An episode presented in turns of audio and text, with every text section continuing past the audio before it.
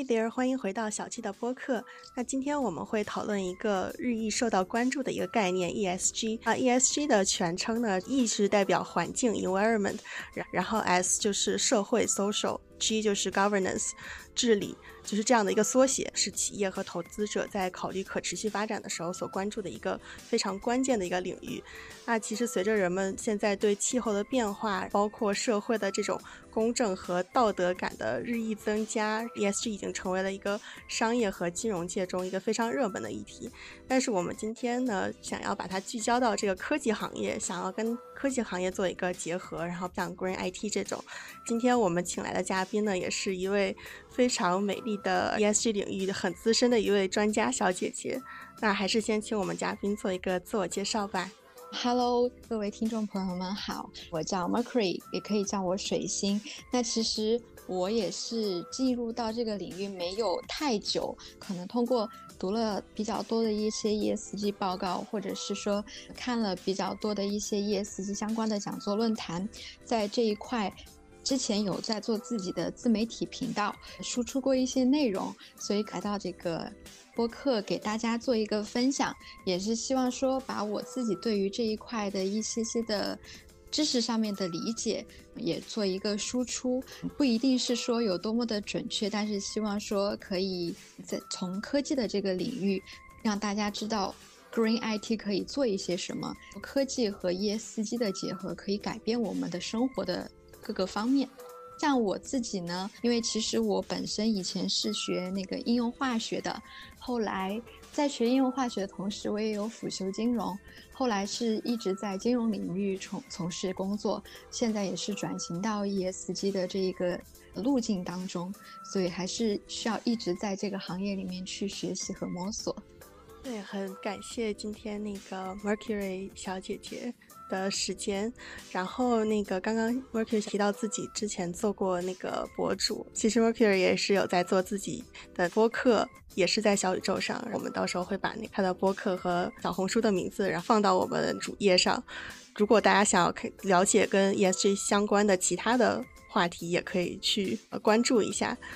今天就是还是进入到这个 ESG 和这个科技领域的一个。结合的一个话题，那其实我第一个想要问那你们就是业界关注到的呃哪些企业，然后是做的比较好的在这个 ESG 上，就科技的这一块。做得好的都是那些巨头的成熟的企业，像大家所知悉的谷歌、微软，包括惠普。那其实在中国，联想也是做得非常好的。像去年的一个中国所有上市企业的 ESG 排名里面，联想是拿到了中国的排名第一的成绩的，然后也是拿到了 MSCI 评的三 A 级的一个评级结果。在做法上面的话，目前上他们都是通过，嗯，差不多。有六大块吧。如果是说啊，可以构建一个 green 的 IT 的一个有效性来排序，那第一的话就是说，这些公司会去构建他们的一个云计算系统。之前我有看过一个统计，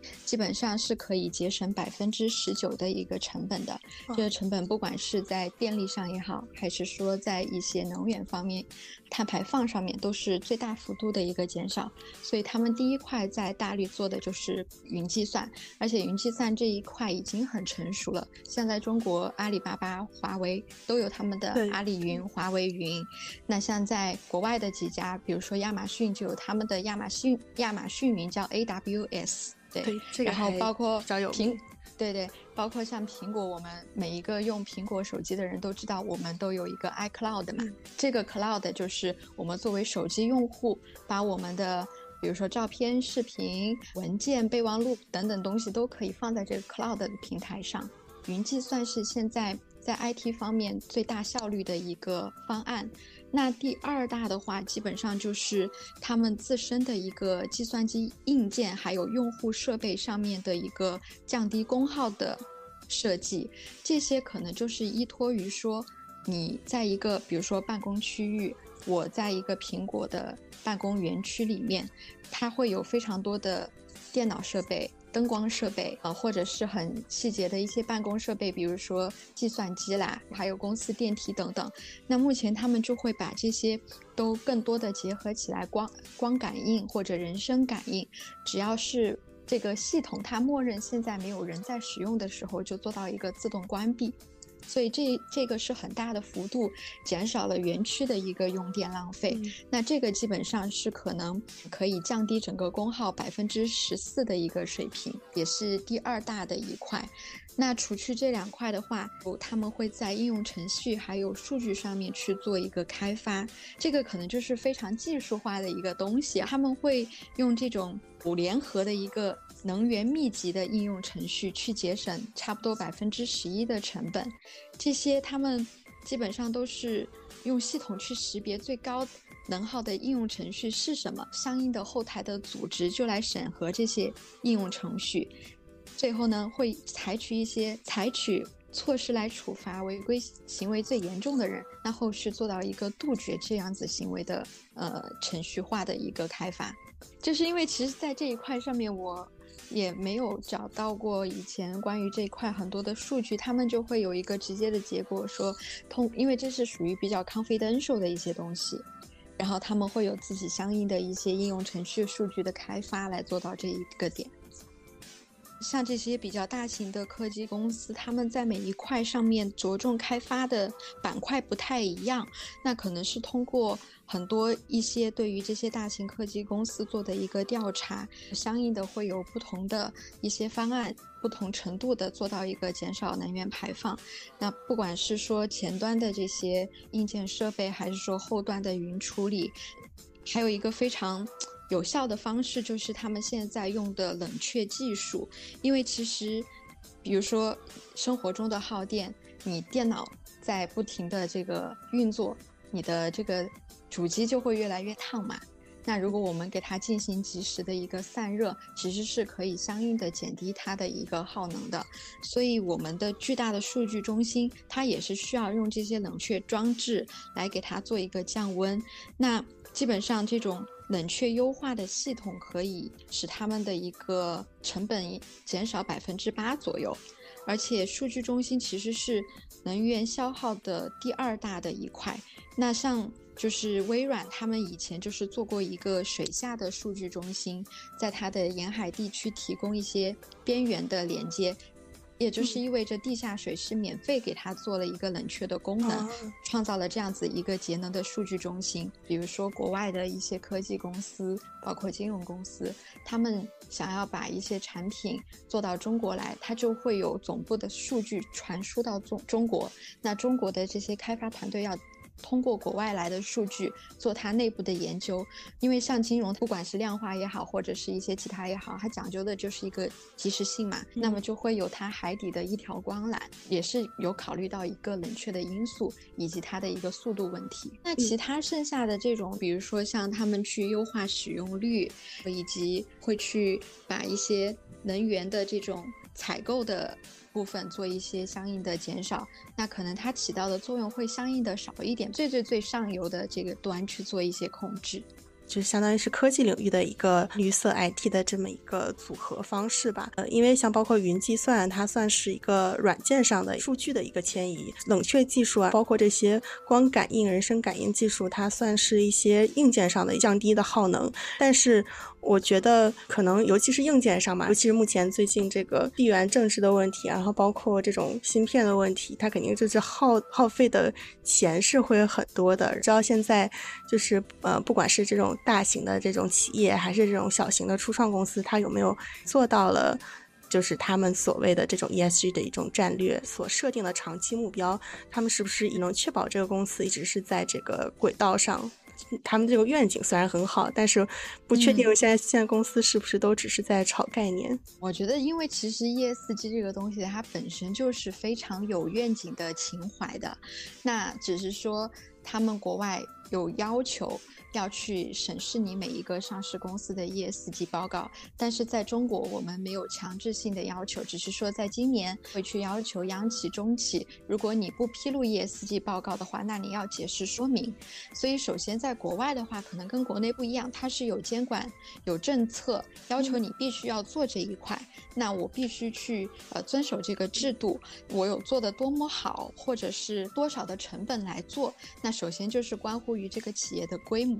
第二个呢，也跟这个企业它是否去认可可持续发展这一块是有关联的。就比如说，呃，美国之前有一波很大的反业司机的浪潮，我不知道你之前有没有看过这个新闻。其实是两个党会之间的争议，他们还衍生出来了反业司机的一些基金等等，也都是炒得非常的高收益的。其实我觉得我们可以先说说比较正面的吧，因为我觉得，比如说我们生活在国内，我自己是有关注到，像我去到。苹果店里的时候，在陆家嘴的国金，它苹果店是一个旗舰店，有非常大的一块光玻璃，然后上面就写着“让地球变得更好”，用绿色的这种字去写的。它的员工挂的那个工牌袋子写的是“二零三零实现碳中和”，就是他们会把直接这样的愿景印在他的一个员工牌上面，我觉得这就非常的让人印象深刻。对，因为我好像也还没有看到第二个企业有这样子的一个动作。像苹果公司的话，他们就是数据中心都是使用可再生能源，然后也会用无空气制冷，还有这种动作传感灯去减少他们不管是数据中心也好，还是他们的工业园区也好。减少这些地方的一个能耗，也是像它的这个袋子说的，要实现二零三零的碳中和。我觉得像做的比较好的就是谷歌吧，因为谷歌是在二零零七年的时候就已经实现了碳中和，他们当时是通过投资高质量的碳抵消来消除它的碳足迹，有点像特斯拉去。出售它的一个碳期权的碳排放的配额，对对对，就比较像这样子，通过投资的方式来实现它的呃碳中和做一个抵消。那谷歌也是有计划说，在二零三零年的时候要实现它的一个零碳数据中心，因为其实基本上所有这些科技行业，他们的聚焦的聚焦的一个 campus 都是他们的数据中心。我觉得这种大型的公司，它这种方式就非常的巧妙，它是等于是在以一种期权的方式来帮助他们，相当于是集资嘛。对，因为他们排放的相应少一些，它可以到市场上去，呃，出售的就可以换相等的一个金额回来。这也是现在很多在碳市场交易上面比较主流的一个方式。就等于是一些大型的公司的一种一种方式。那像初创公司，它有没有办法去达到这种平衡呢？就是短期或者就是根根据他们所制定的这个目标，他们能不能达到这收支的一个平衡，positive 的一个 ROI 之类的？说，嗯，可能很多大型的企业他们有能力去做这些事情，但是比如说比较小的或者初创型的企业，首先是可能这个规模不够大，还顾不到这一块；还有就是，即使他想要顾及这一块，但是也是会面临一些困难。因为其实对于初创公司而言，他们可能前期规模本身就不是那么大，那可能在 ESG 领域要做的一些减碳也好，这个需求就没有那么大，相对来说会比较容易。那首先还是要为初创公司，我的第一法则是我要快速的增长，我要让这个企业的经营是。在一个正向水平上面的，那同时，不管是受监管的要求，还是说出于这些创始团队自己的一个愿景也好，我希望自己去兼顾在 ESG 方面的一个良好表现，因为这个 ESG 它可能不仅仅是体现在我碳排放上面的这个成绩做得有多好，在环境有多么的友好，他还要去看 S 和 G 这两个地方，就比如说。我的企业的人文关怀，我对于我员工内部的一个培训，那这些都是在社会这一方面的。特别是像外企，特别喜欢去强调女性高管的比重，以及尊重 LGBT 这样的群体，对，这些都是作为社会方面的一个体现。那在 governance 上面，可能就是我对于这个企业合规治理的一个管控程度，我的董董监高在履职方面是做的非常优异的。像之前不。就是有那个安然的一个会计造假嘛，嗯，就导致了他的一个破产。它是不局限于说去看我在环保上面做的有多好。那对于初创公司而言，本来可持续发展这件事情，它是从一个长期的角度去看的，所以初创公司它可能并没有就经历过很长的一个生命周期。那对于他们的数据，从统计的角度上去讲。本身统计的意义就会显得不是那么的贴合可持续发展的这个主题。目前的初创公司，其实我会想到，比如说硅谷银行之前不是暴雷嘛？那其实是由于它的一个流动性兑付出出现了这种对冲。对，那其实硅谷银行在它的 ESG 上面是做的很好的，它在 E 呃 MSCI 的 ES 评级也是很高的。但是尽管它在 ESG 上做的是足够好。当它出现这种风险对冲的时候，依然没有办法说，我从这当中获得一个补偿，我需要去对付的东西还是要对付。所以，其实企业本身自身的盈利和它在 ESG 方面的表现都是相辅相成的。这个天平它需要去寻求一个平衡，不能说哪一个走得特别快，另一个特别慢，那都是一个不健康的一个发展。我觉得现在在全世界上。大家都是日益关注到这个问题，而且我之前跟一些朋友在讨论的时候说。这个世界从来没有大家齐心协力的说我们要一起做一件事情，但是对对，但是除了碳中和，就比如说像之前的巴黎协定，全球有一百七十八个国家签署这个，我们协商好一致的，要在工业化时期之后，使温度尽可能的控制在两摄氏度以内的上升。那这就是第一次全世界大家齐心协力的去做一件事情，因为。如果我们在 ESG 上面的表现很差，那造成的就是一系列的生计、民生，然后以及政治不稳定这些可能会有未来的一个潜在因素的发生。那所以大家才会向中国去倡导碳中和、碳达峰这样的现象出现。像大型的科技公司，它其实做到了很多，但是有没有哪些是大型公司可以做，但是初创公司他们就是没有这个实力去完成的？嗯，就是因为其实首先，目前上市面上这个对于 ESG 的标准是没有统一的，然后嗯，而且就算现有的这些评判方式和标准，它都是针对于比较高度成熟的企业去制定的，但是初创公司他们在早期和这些成熟公司所碰到的问题是不一样的，所以首先这个标准它对初创企业。并不适用，有的这些标准，其初创企业也没有办法去直接呃模仿去使用。他们现在先要想的是我怎么活下来的问题，所以可能对于初创这一块 ESG 的实践，它本身就没有一套标准的答案。那他们即使有这个心。不管是初创公司也好，还是说一些成熟的公司，嗯，我们目前市面上有的是一些呃构建云计算、降低呃这个数据中心的能耗等等这些方案，但其实都是目前摸索出来的一套方案去做，那本身也会有面临一些挑战，就是发现在去实施的时候是有很多困难阻碍的，很多企业他们做科技的更多都是很技术型的人才。对，所以在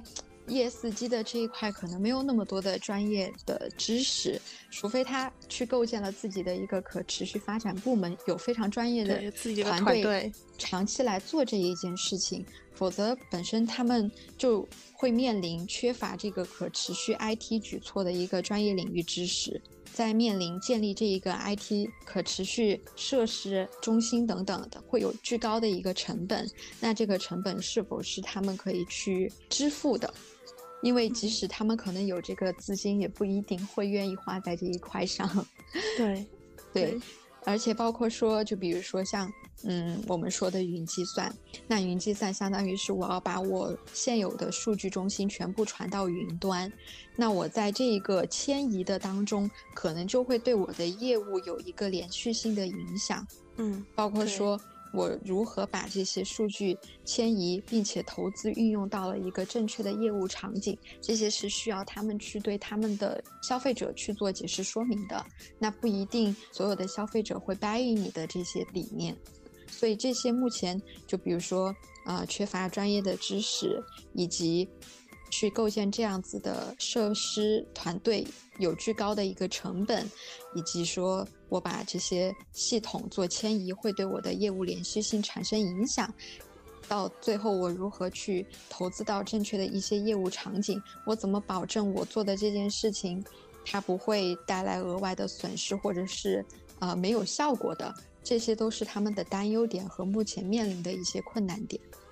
所以我觉得，真的很大程度是取决于这个初创团队他们对这一块愿景的执念有多深。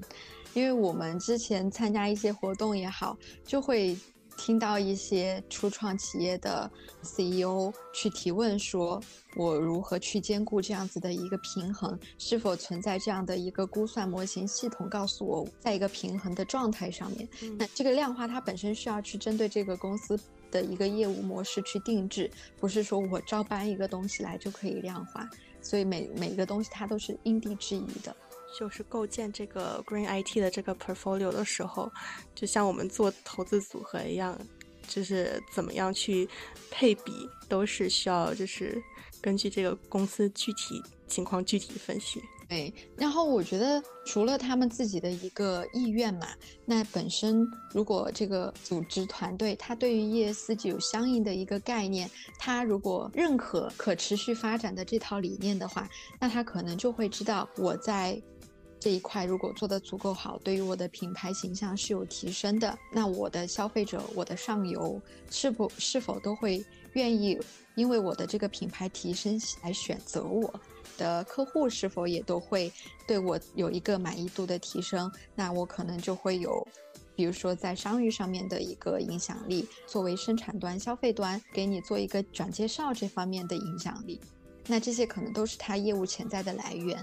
包括说，如果一些制造业初创的一些企业的话，那它可能就是直接可以通过绿色的这件事情带来一些税收方面的节约。今年的这个宣布的 CBAM 嘛，就是欧洲的一个碳关税的这样的一个制度。那到了未来的话，比如说我们中国出口到欧洲的一些东西，包含在 CBAM 下面的这些，我打个比方，我们中国生产一只袜子。碳排放是两克，那如果是在欧洲，它的要求是生产一双袜子，碳排放是一克，那么中国出口到欧洲的这一双袜子就需要去支付呃碳配额一克的这个差额所对应的碳价，那这个碳价是按照欧洲的碳价去计算的。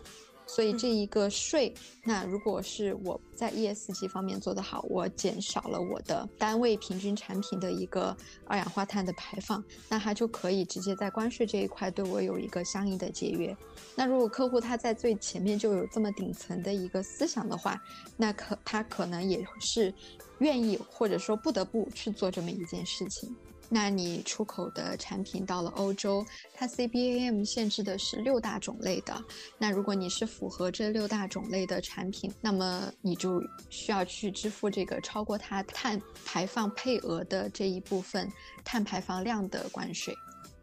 像中国目前就是全世界碳排放量第一大的大国，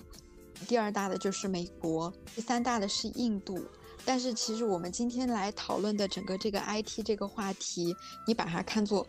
一个国家的单位的话，它是介于美国和印度之间的，也就是世界第三大的一个碳排放量。如果是这样子做比较的话，IT 行业的这个 ESG 也是一个很重要的一个趋势。对，因为其实像一九年的疫情以来，我们把很多的一些办公。换为了线上，上课也变成了网课，就衍生出来了巨大的一个数字化平台的需求。那这些数字化平台的运行都是高碳排的，包括说现在我们的 AI 的发展很迅速。之前是有过一个第三方的统计，就是说在训练这个 ChatGPT 的时候，消耗了一千两百多兆瓦时，相当于五百五十吨二氧化碳的一个碳排放量。其实，在这些 AI 软件去运行的时候，是会远远大于它的这个训练时的消耗量的。所以，我们现在 AI 是发展的越来越迅速，也越来越多。那这一个 AI 在碳排放量上的增加，可能就是一个几何指数型的增加，这些都是未来会就是高速增长的一些板块。我没想到这个 AI 的发展跟 ESG 居然是相相冲突的。怎么说？因为其实现在非常多的一些减碳的一些前沿的科技，也是以 AI 为代表去做的，尽管它是一个放的大户。打个比方，就是交通这一块嘛，中国之前做了一个统计，在二零年的时候，交通行业的一个碳排放量的估测是在十点四亿吨，占整这个整个全国总碳排放量的百分之九。为什么我们要去提倡绿色出行？那呃，如何是运用 AI 来做一个降碳的呢？就是他们会有一个用 AI 生成的驱动交通的一个智能系统。这个智能系统它可能去连接高德也好，连接百度也好，提醒这个车主。你可能避免哪一些路，避免什么样的一个出行时间，来减少这一个交通堵塞，那这样就会有效的提升城市的一些道路交交叉口的通行的效率。所以，对于这种很拥堵的，比如说什么北京、上海，然后这些城市的话，它就会减少非常多的一个因为。长时间的等待啦，以及很多的车在同一个时间外面去跑的时候带来的这样个二氧化碳的排放量，所以这也是 AI 可以在降碳这一块做的一些东西。就是说，可能前期的时候你去造这个 AI 的时候，还是需要一些排排一些碳，然后是在后期的时候，它其实是一又是在发挥它的一个降碳的优势。长期来看，其实还是利大于弊的。可以这样讲了，这个会不会利大于弊，我不知道，因为我觉得现在的 AI 的发展是真的很迅速。因为之前不是 ChatGPT 的那个 CEO 去了听证会嘛？对对。听证会的时候也是问他，就那像 AI 的发展如此的迅速，会不会有一天对我们人类造成危机？没想到 ESG 也有，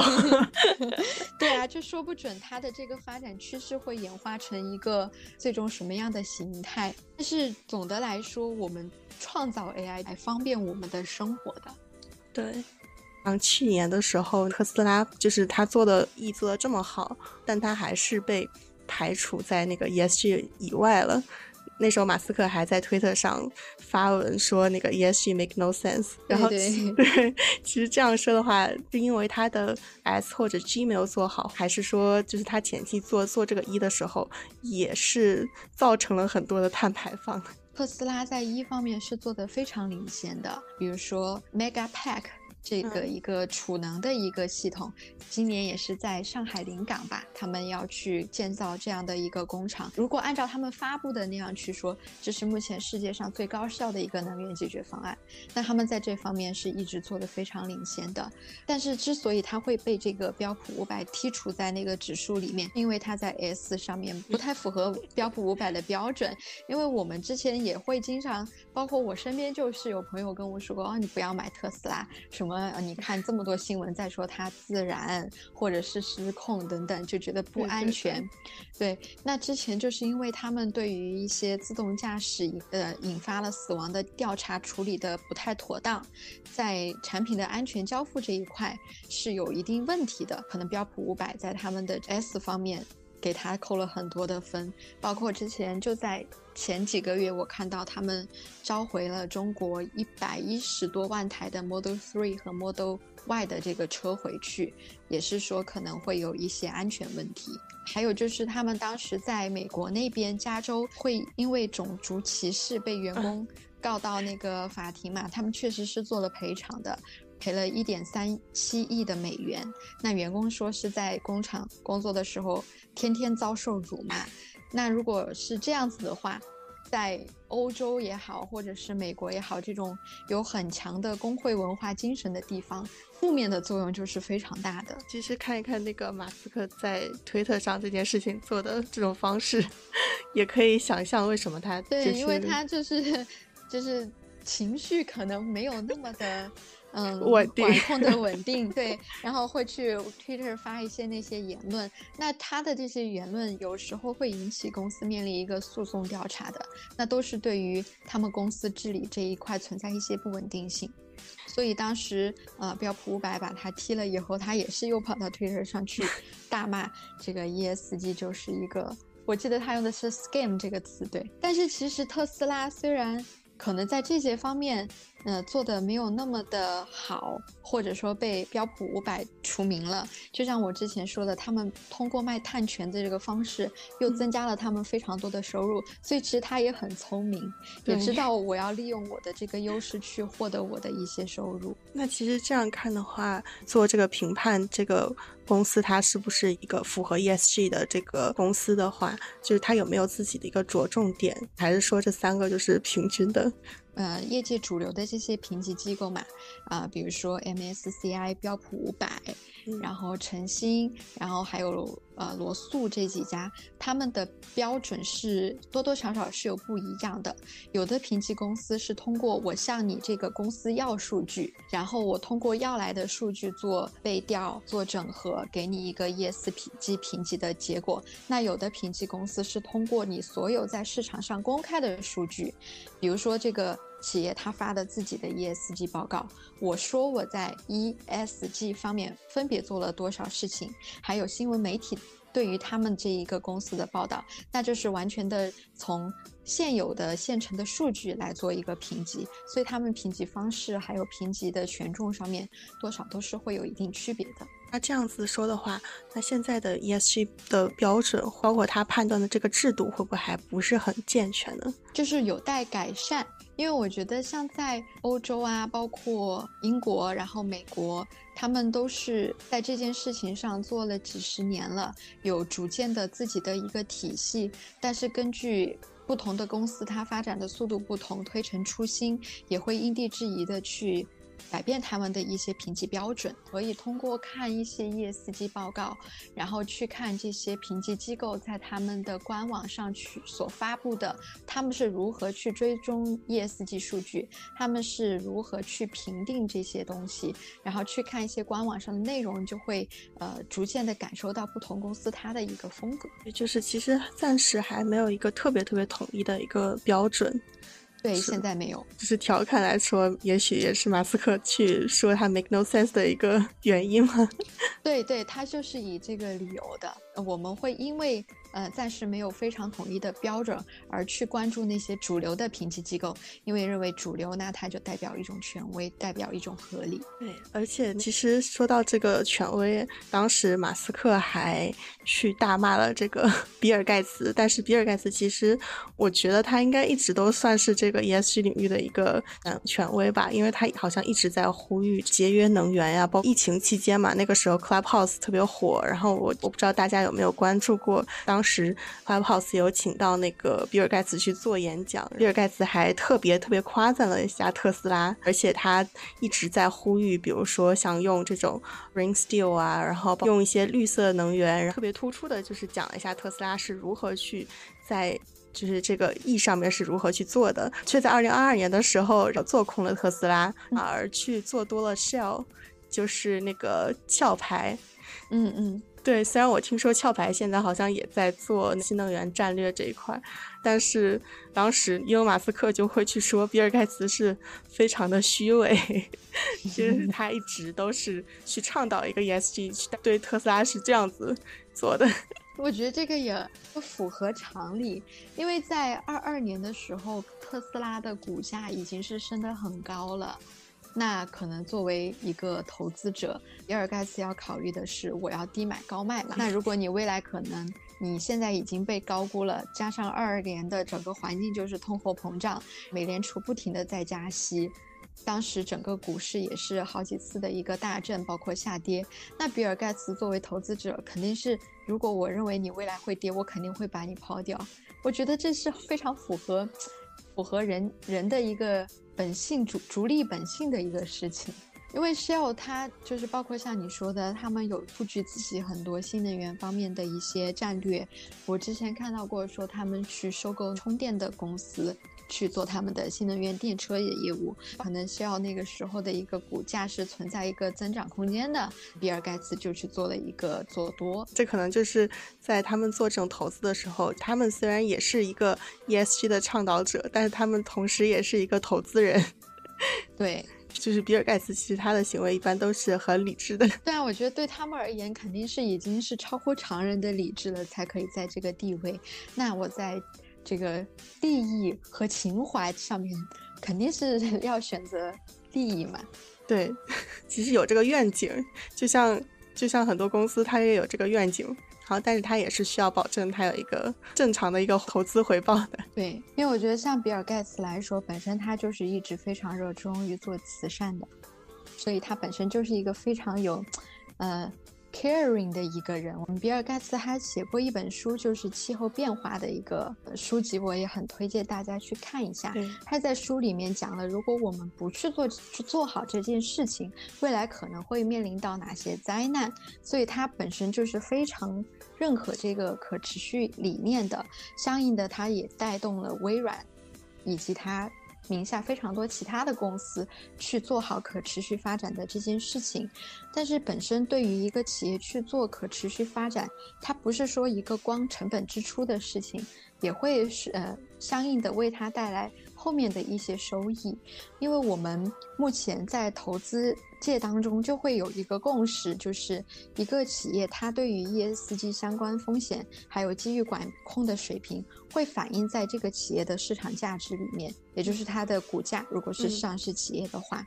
那么。嗯，之前会有很多话题去讨论说，哎，ESG 它是否到底有超额收益？那现在呢，好像大家也渐渐弱化了这个超额收益的概念，而而是去说这个 ESG 信息，不管好的信息也好，还是坏的信息也好，它有多快的一个速度传导到这个企业，传导到投资人那里？因为大家现在去做投资决策的时候，是都会去看。一个公司的 ESG 表现是否是良好的？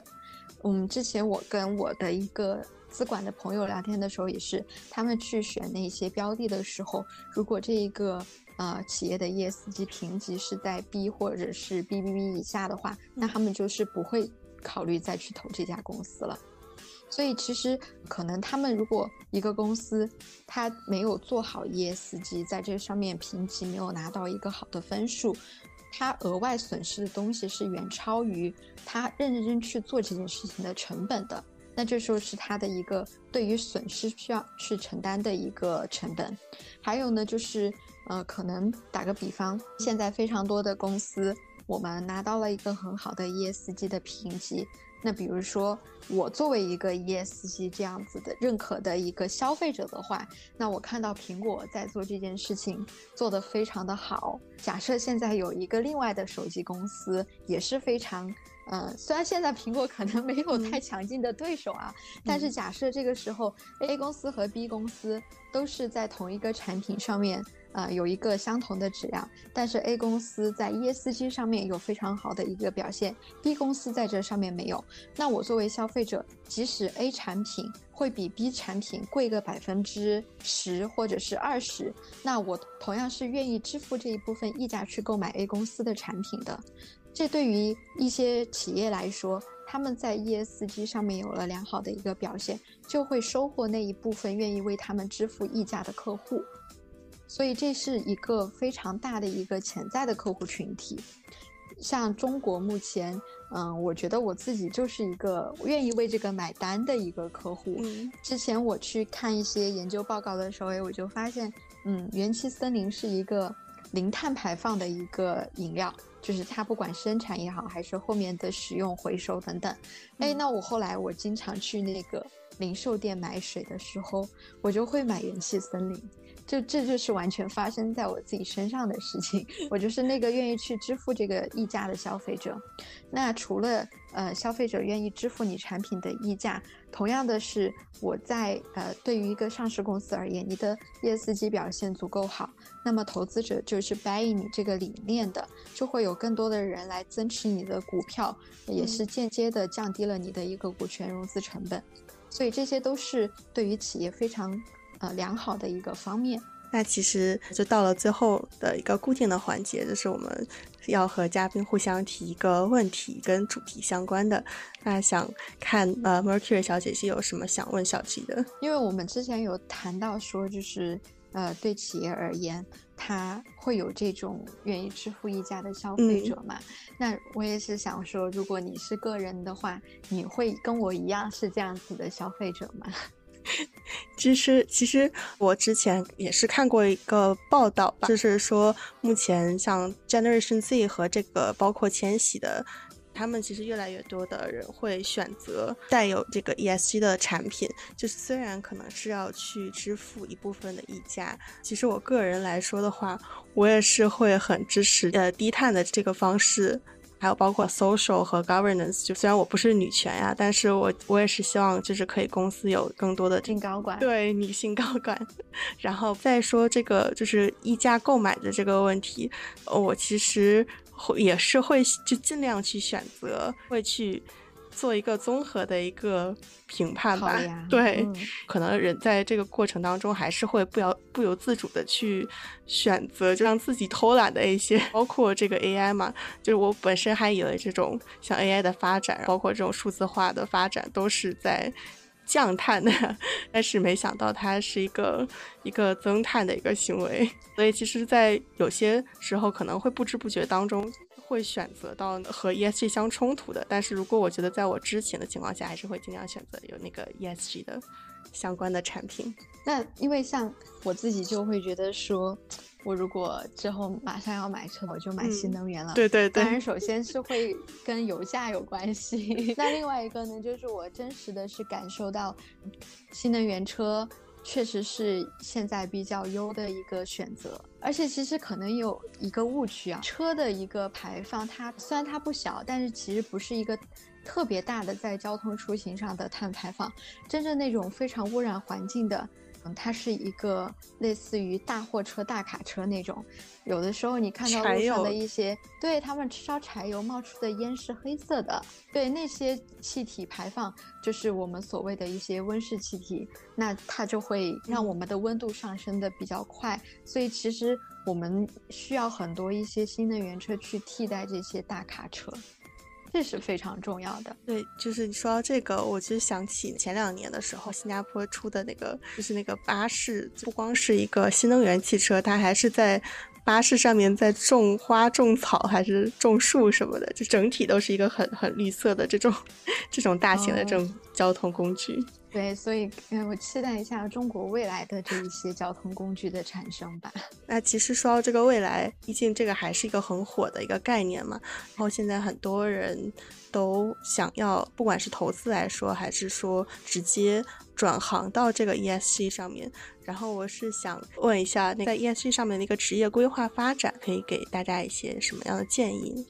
因为现在由 ESG 衍生出来的岗位也都。还挺多的，有分甲方乙方的。那其实现在去甲方也很香的，大家可以看一下，比如说一些制造业他们招的一些夜司机主管，或者是双碳的一些项目经理等等。那如果是乙方的话，可能就是也很多选择，比如说像评级公司、咨询公司，然后包括一些传媒公司，都有相应的一些岗位。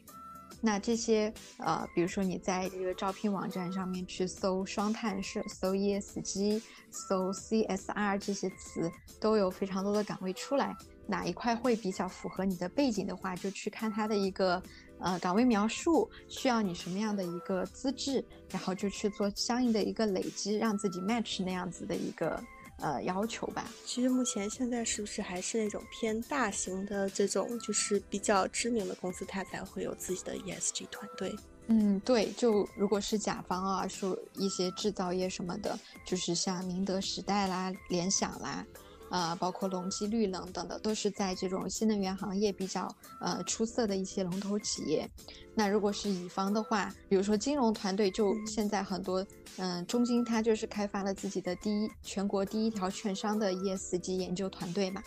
然后有越来越多的券商、基金公司去开设他们的 ESG 的业务线，这些呃可能更偏向投资领域。那其他的一些就是去做咨询、做可持续传播，包括说 NGO 也是有很多这一方面相关的一些岗位，而且 NGO 可以接触到的一些项目都都是偏 global 的，嗯啊，就可能 NGO 的薪资没有太大的竞争力。真的说到薪资的话，未来的发展空间其实还是很很大的。之前的话就是有一个新闻说，ESG 月薪都十五万了，但其实这个这个这个是一个比较，嗯，有这样的岗位，但是他的要求非常严格，可能我不知道现在招到没有啊？因为当时就是我我我们各个群里面都在说，哎，招到了吗？嗯，这是要求你在这个行业有非常多年资深的经验了，但是中国过去的这个企业发展。没有那么多人能够达到这个，即使可能一些公司它有这个可持续发展部门，但是没有那么多落地的项目让你去做，所以可能就是一些在海外有非常多的经验可以回国来胜任这些岗位，包括说之前有新闻讲香港的一些优才计划，那如果你是 ESG 人才的话，是直接可以给你身份的啊，对，但是嗯嗯，但是目前的话，符合这个条件过去的人数也好像不是很多。要求也是非常严格的，但是如果现在大家想要进入这个行业，我觉得还为时不晚，可以试一试。对，因为像之前前些年，ESG 还是偏向发达国家比较关注的一个话题。最近可能就是随着国内的这个需求越来越多，真的有一天薪资可能会到十五万，十五万月薪。其实目前国内对于这个的也是没有，虽然没有说像美国这种反 ESG 啊，国内目前也是有两种声音的。一种呢是觉得我们国家有三零六零的这个双碳政策嘛，那一定是非常前景开阔的一个行业的。也有人会认为这就是吹了一阵风，因为你真的要让企业花。在前期，他肯定是付成本去做这件事情的，让企业去花成本做这件事情，没有那么多企业有这么好的情怀，所以不一定有这么大的一个供需求量，而且可能就是这阵风吹一吹，哎，热度又过去了。所以也是在国内有两股声音的。那我觉得这个就是看个人的一个主观的意见。对，不过我觉得还是因为随着这个国际的一个趋势的发展，我觉得中国肯定虽然会。缓慢，但是肯定不会要不会落后，这个还是一个很大的一个发展趋势，而且包括大型的成熟的公司带动这个小的初创的公司，随着这种科技发展这么迅猛。这种数字化转型这种加速嘛，科技行业肯定会在这个环境、社会治理这种方方面面的这种，应该都会去考虑到，包括他们的长期的一些战略的目标。正好可以借着今天这个机会，带着大家一起去了解了一下 ESG 这一块，而且尤其是跟绿色技信息技术这块相结合。我们也很感谢那个 Mercury 小姐姐的，今天这一期真的信息量也是非常大。其实还是有很多想说的没有。说到的，我们可以以后再找一期，因为 Mercury 小姐姐本身自己也是在做 ESG 这个相关的话题，就是大家想要想了解更多其他的就是 ESG 的方面，可以去关注一下 Mercury 小姐姐的小红书啊，或者是对对，那就很感谢大家的收听，然后我们下期再见，谢谢博主。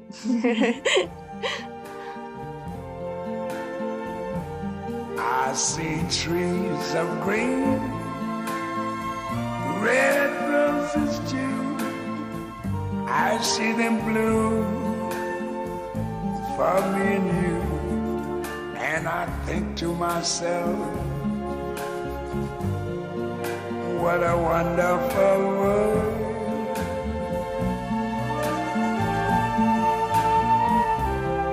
I see skies of blue and clouds of white, the bright, blessed day, the dark, sacred night. And I think to myself, What a wonderful world.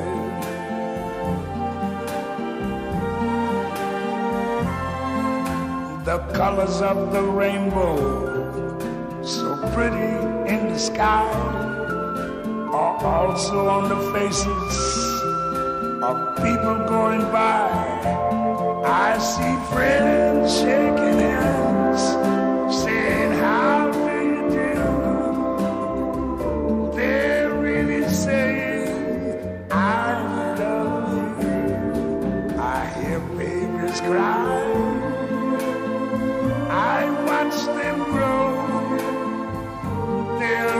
much more than I never knew. And I think to myself, what a wonderful world. Yes, I think to myself, what a wonderful